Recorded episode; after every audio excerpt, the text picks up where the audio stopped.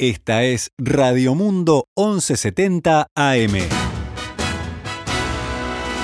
¡Viva la radio!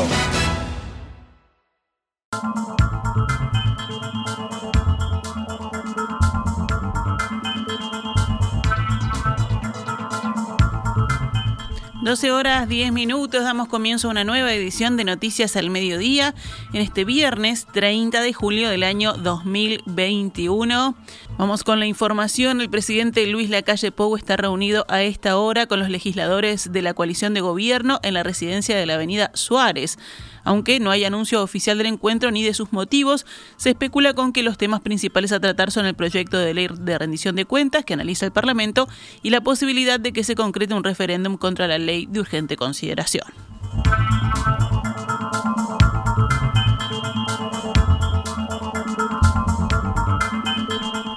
El intendente de Salto, Andrés Lima, propone que el Congreso de Intendentes actúe como mediador en cada departamento donde haya desacuerdos sobre los fideicomisos para obras. La iniciativa será presentada formalmente en la próxima reunión del organismo prevista para el jueves 5.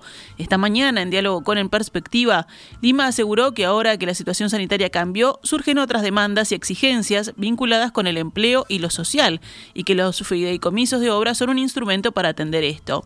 El intendente de la comuna salteña expresó que cree que el Congreso de Intendentes puede dar una mano para facilitar las negociaciones en aquellos departamentos donde no se consiguen consensos para aprobar los fideicomisos. Este tipo de herramientas o de instrumentos, bueno, requieren por su propia estructura, por el tiempo que lleva su elaboración, porque implica recursos que afectan en el tiempo más de una administración, más de un gobierno, bueno, necesitan mayorías especiales en las juntas departamentales. Y en realidad son pocos los gobiernos departamentales que tienen por sí el número de diles suficientes para sacar adelante este tipo de iniciativas. Por tanto, bueno, creemos que el Congreso puede ser una herramienta para destrabar, no la única, pero el Congreso es, entendemos que puede ser una herramienta valedera para destrabar en alguna situación este tipo, este tipo de eh, fideicomisos, este tipo de propuestas que, reitero, apuestan al, al desarrollo. Lima dijo además que el Congreso es un ámbito que da tranquilidad, que da seguridad, donde más allá de los colores se busca una solución de consenso. Dar los 21 votos en la Junta Departamental no es simplemente dar, las, dar potestades para que el gobierno departamental se maneje como quiere o que destine o que lo percibido por concepto de ese fideicomiso o la ley de inversión departamental sea el que el gobierno quiera, no. Hay muchos controles desde lo financiero que también son una garantía para todas las partes. Lo que decimos es, si la dificultad es política, bueno, el Congreso está a la orden, el Congreso está, está presente, el Congreso puede dar una mano, somos conscientes de que tenemos algunos límites, ahora si nos quedamos quietos y cada uno ve cómo este tipo de propuestas que pueden ir planteando los intendentes se cae por mezquindades, se cae porque no queremos que al intendente o al gobierno departamental de turno le vaya bien, no votamos, eh, Puede ocurrir que el Congreso de Intendentes en determinada situación eh, haya argumentos haya argumentos claros para que el fideicomiso no salga. Pero puede suceder que en otras situaciones en realidad las condiciones están, pero no sale porque en definitiva el juego de la política lamentablemente a veces se mete en este tipo de situaciones e interfiere con propuestas de desarrollo. El presidente del PIT-CNT, Fernando Pereira, dijo que ninguna disputa partidaria debería hacer perder puestos de trabajo. El comentario se refería al fideicomiso rechazado por los ediles blancos y el Colorado en el departamento de Canelones. Pereira se reunió el miércoles con el intendente canario Yamandu Orsi para interiorizarse sobre los planes de desarrollo de obras por 80 millones de dólares que este tenía si se creaba el fideicomiso que iba a generar 1.600 fuentes laborales. Según el dirigente sindical, lo que pasó en Canelones no debería ocurrir en los planes de fideicomiso que tienen el intendente blanco de Rocha, Alejón Pierres, por 25 millones de dólares, y el también nacionalista Omar Lafluf de Río Negro por 12 millones de dólares. Si los intendentes nos dan los argumentos que nos dio el de Canelones, nosotros vamos a estar de acuerdo con ellos, porque primero está el trabajo, dijo el país el presidente del PIT-CNT.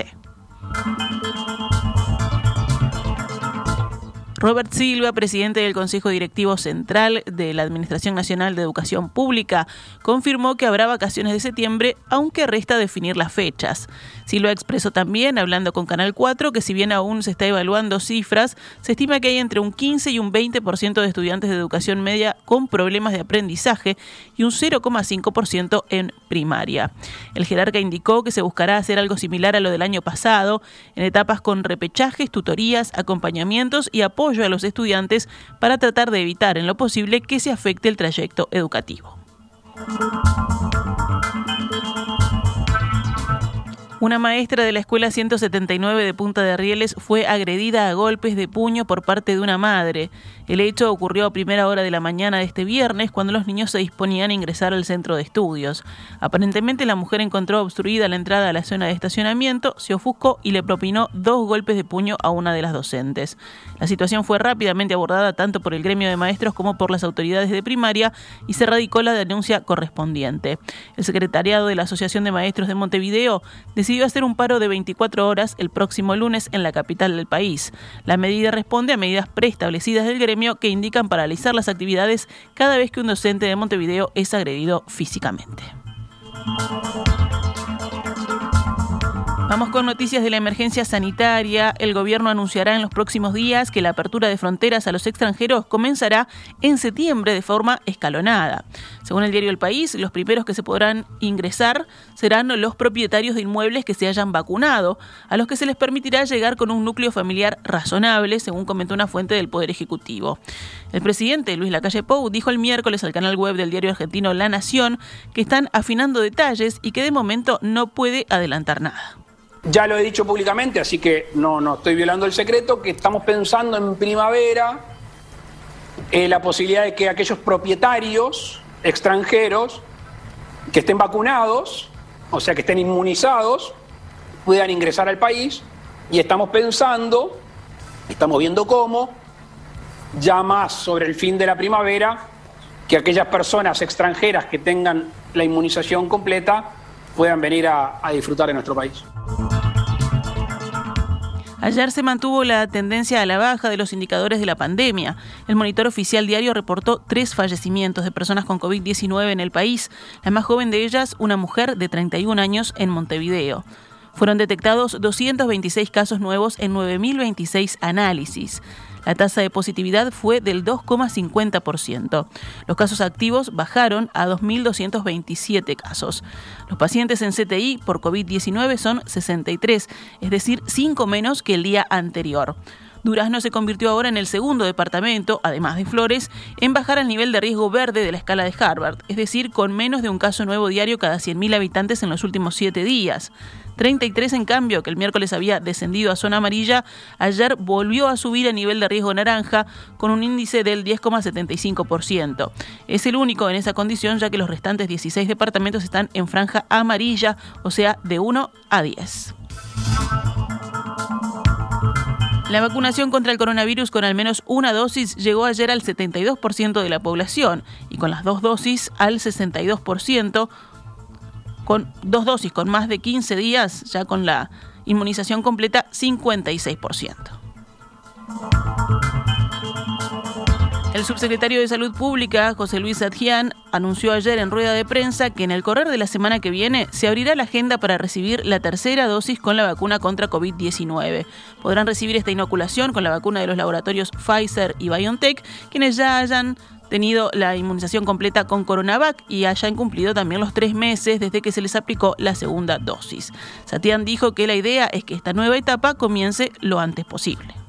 Se está trabajando en la logística, en la informática, va a ser en el correo de la semana que viene, lo vamos a informar cuando, cuando así sea, estamos trabajando que sea lo antes posible porque a partir del anuncio de ayer hemos recibido cientos de consultas y hay este, muchas inquietudes para poder recibir esta tercera dosis, lo cual nos gratifica y es una buena noticia y estamos trabajando para que sea lo antes posible que se puedan anotar. Graciela Pérez, de la Unidad de Inmunizaciones del Ministerio de Salud Pública, explicó el miércoles que se decidió dar este paso teniendo en cuenta la caída natural de los anticuerpos de la vacunación inicial y el ingreso de variantes de preocupación al país como la Delta. El secretario de la Presidencia, Álvaro Delgado, dijo en rueda de prensa que Uruguay ya tiene aseguradas las vacunas necesarias para que todo aquel que recibió las dos dosis de Sinovac pueda darse el refuerzo con Pfizer.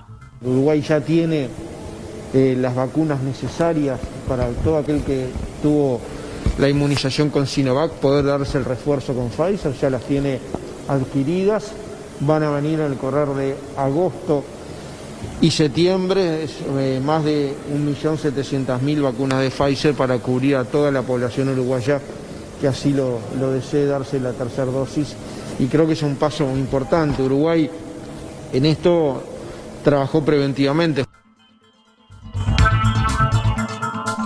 Delgado agregó que la decisión de utilizar las dosis elaboradas por el laboratorio estadounidense para reforzar la inmunidad contra COVID-19 responde a un tema estratégico que fue definido científicamente. 12 horas 21 minutos, vamos con otros temas del panorama nacional. En las elecciones del Sindicato Médico del Uruguay volvió a ganar la lista de la agrupación Fosalva. La infectóloga Zaida Arteta encabezará durante los próximos dos años el comité ejecutivo gremial que ya integra. De los 10 cargos médicos del Ejecutivo, cinco serán de la Fosalva, cuatro de la agrupación Juntos y uno de gremialismo auténtico. Arteta asumirá la presidencia del sindicato en lugar de Gustavo Greco, que ocupó este cargo en estos últimos cuatro años y anoche participó de la celebración. También estuvo allí Julio Trochansky, que fue presidente en tres periodos. Arteta es la primera mujer electa presidenta del gremio médico, si bien otras ya habían ocupado el cargo. En el orden de estudiante fue una novedad el triunfo de la corriente de izquierda, revirtiendo el resultado de las últimas elecciones. Tras una campaña asignada por la política partidaria, en la que incluso el presidente de la calle Pou recibió postulantes de listas opositoras, anoche el senador del Frente Amplio, Oscar Andrade, escribió en Twitter: Mal día para el ministro de Salud, que seguro eligió la lista que perdió en las elecciones del SMU. Lo mismo le pasó en su primera elección, cuando apoyó el sí a la dictadura. Estas declaraciones no pasaron desapercibidas y ocasionaron un cruce entre Andrade y Felipe Schipani. El diputado colorado respondió al tuit e hizo referencia a las situaciones políticas y sociales que se viven en otros países por muchos calificadas como dictaduras.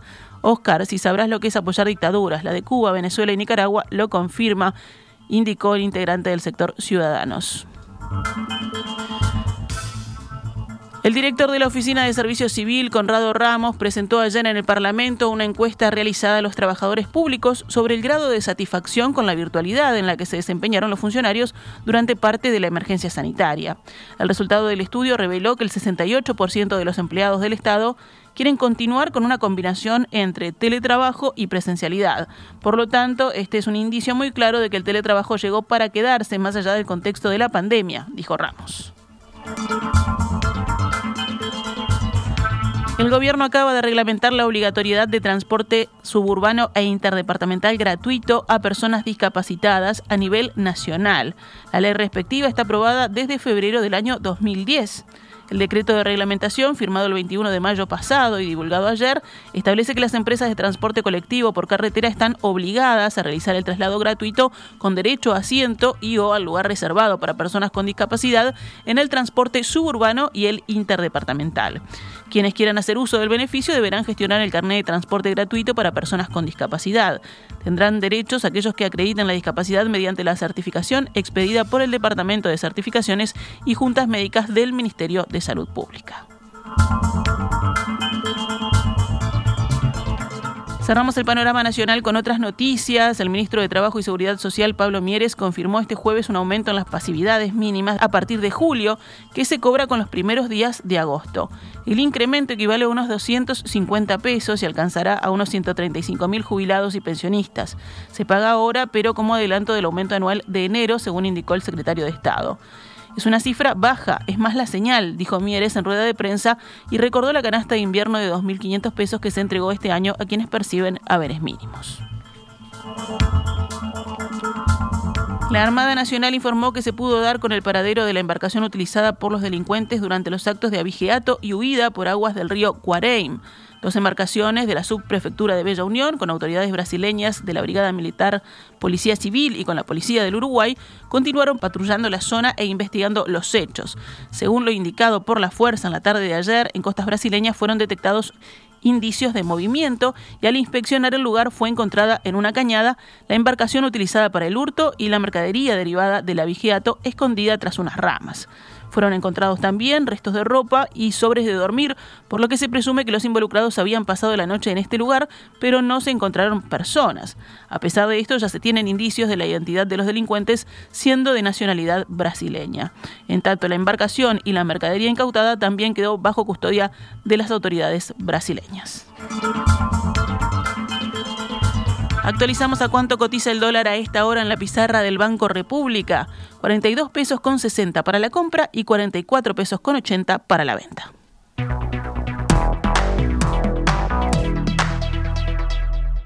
Esta es Radio Mundo, 1170 AM.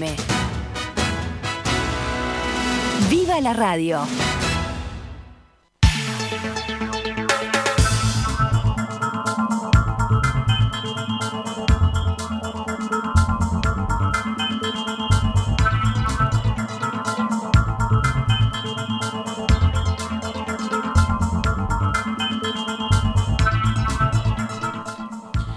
Vamos ahora al panorama internacional cuando son las 12 horas 30 minutos.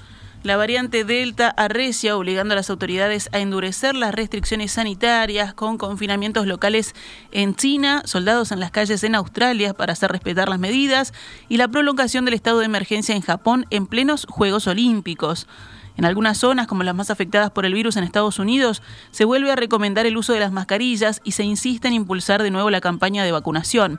En China, el primer país en contener la epidemia en 2020, un nuevo brote amenaza la política de cero COVID-19, con casos que se propagan desde Nanjing al este a cinco provincias y a la capital, Pekín, por primera vez en seis meses. Después de que nueve empleados del aeropuerto de Nanjing dieran positivo el 20 de julio, se detectaron 184 contagios el viernes en la provincia de Jiangsu y 206 en todo el país. Cientos de miles de personas vuelven a estar confinadas en esta región y en Pekín. En Australia, la policía de Sydney contará con la ayuda de 300 soldados para hacer cumplir las restricciones en la ciudad más grande del país, 5 millones de habitantes, donde el número de contagios batió un récord el jueves. El confinamiento, que se encuentra en su quinta semana, se ha prolongado un mes más hasta el 28 de agosto, pero muchos lo incumplen yendo a las playas y a los parques. Una semana después del comienzo de los Juegos Olímpicos, Japón prolongó el estado de emergencia hasta finales de agosto en Tokio y lo extendió a cuatro departamentos. La infección se propaga a una velocidad nunca vista, declaró el viernes el gobierno con un récord de más de 10.000 casos diarios. Los organizadores de los Juegos Olímpicos también han detectado 27 nuevos casos. Por su parte, Israel, que creía que su población estaba inmunizada, reinstauró el jueves el pase sanitario en lugares con más de 100 personas y lanzó una campaña de vacunación complementaria con una tercera dosis para los mayores de 60 años. En Europa, donde muchos países se enfrentan a una cuarta ola, también hay cambios en España. El toque de queda se prolongó en Barcelona y también en parte de Cataluña. A partir del domingo, Alemania generalizará la obligación de los turistas no vacunados que presenten una nueva prueba anti-COVID-19 al entrar al país, tanto sea en avión, en coche o en tren.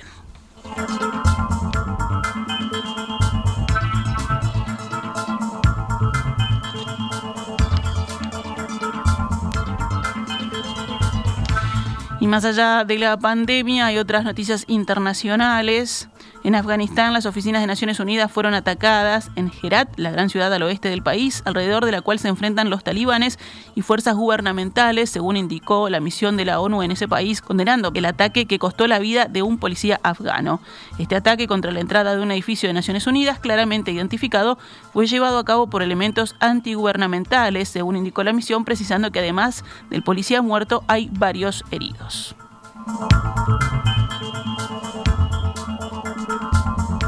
Y si hablamos de deportes, Débora Rodríguez, clasificada anoche a las semifinales de atletismo de 800 metros de los Juegos Olímpicos de Tokio, correrá mañana sábado a las 9 y 10 de la mañana, hora uruguaya.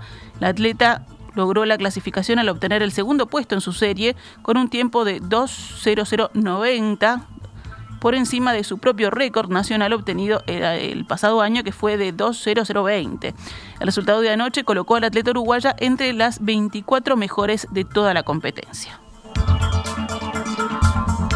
Además, esta mañana de viernes, el nadador uruguayo Enzo Martínez compitió en 50 metros libres y llegó cuarto en su serie, lo que no le permitió clasificarse a semifinales. Martínez registró un tiempo de 22.56, apenas por encima de su récord nacional, que es de 22.44, y quedó en el puesto 35 entre 73 participantes. Dolores Lola Moreira, a sus 22 años, completó su segunda participación olímpica y quedó en el puesto 22 de regatas, clase láser radial. La regatista sanducera fue la mejor sudamericana y la segunda mejor americana en estos Juegos de Tokio. Si nos venimos a nuestro país, hoy comienza la decimosegunda fecha del torneo Apertura de Fútbol que lidera Plaza Colonia. Hoy se enfrentan rentistas Cerro Largo a las 15 horas, Boston River, Sudamérica también a las 15 horas y Wanderers Progreso 17-15. Continúa la fecha el domingo 1 de agosto con Montevideo City Torque Liverpool a las 12.45, Fénix Plaza a las 15 horas, Peñarol River Plate a las 18 y Nacional Deportivo Maldonado 20 y 30. Y el lunes 2 de agosto, Villa Española Cerrito a las 15 horas. Esta es Radio Mundo 1170 AM. ¡Viva la radio!